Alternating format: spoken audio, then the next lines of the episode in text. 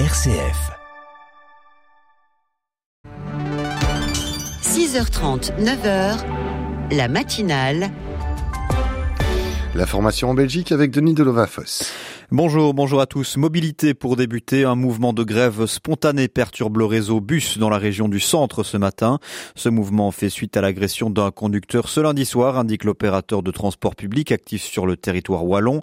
Toutes les lignes du centre sont concernées, indique toujours le TEC qui précise qu'environ 25% des services sont tout de même assurés pour l'instant.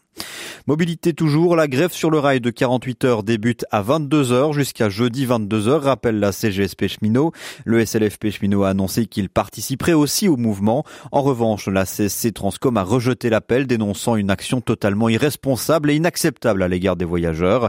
La SNCB estime que 3 trains IC sur 5 rouleront, 2 trains L sur 5 et 2 trains S suburbains sur 5 circuleront également. Aucun train par contre d'heure de pointe ne circulera. Les entreprises préfèrent se séparer des malades longue durée plutôt que de les réintégrer. En un an, le nombre de trajets de réintégration des malades de longue durée dans les entreprises a fortement diminué.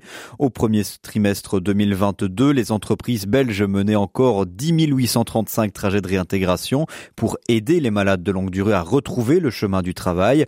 Au premier trimestre 2023, autrement dit un an plus tard, il n'y en avait plus que 2257 selon COPREV, l'association des services externes de prévention et de protection au travail. Dans le même secteur, un employé sur quatre a reçu un bonus cette année. La hausse du montant de ce bonus s'élève à 1,3%, ce qui reste inférieur à l'inflation. Une information du secrétariat social Acertas mardi qui précise également que du côté des ouvriers, environ 1 sur 10 a pu compter sur un bonus.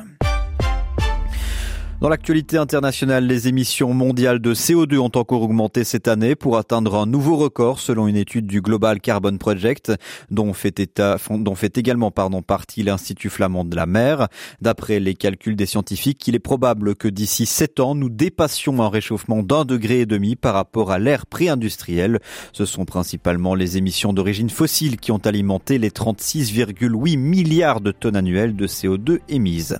Enfin, en football, les Red Flames en quête d'un exploit aux Pays-Bas ce soir. Il s'agit de la dernière rencontre pour les Belges dans la phase de groupe de la première édition de la Ligue des Nations féminines de football. Après le partage 1-1 contre l'Écosse vendredi passé, les Red Flames doivent s'imposer et espérer un faux pas de l'Angleterre en Écosse pour atteindre le Final Four, autrement dit le prochain tour.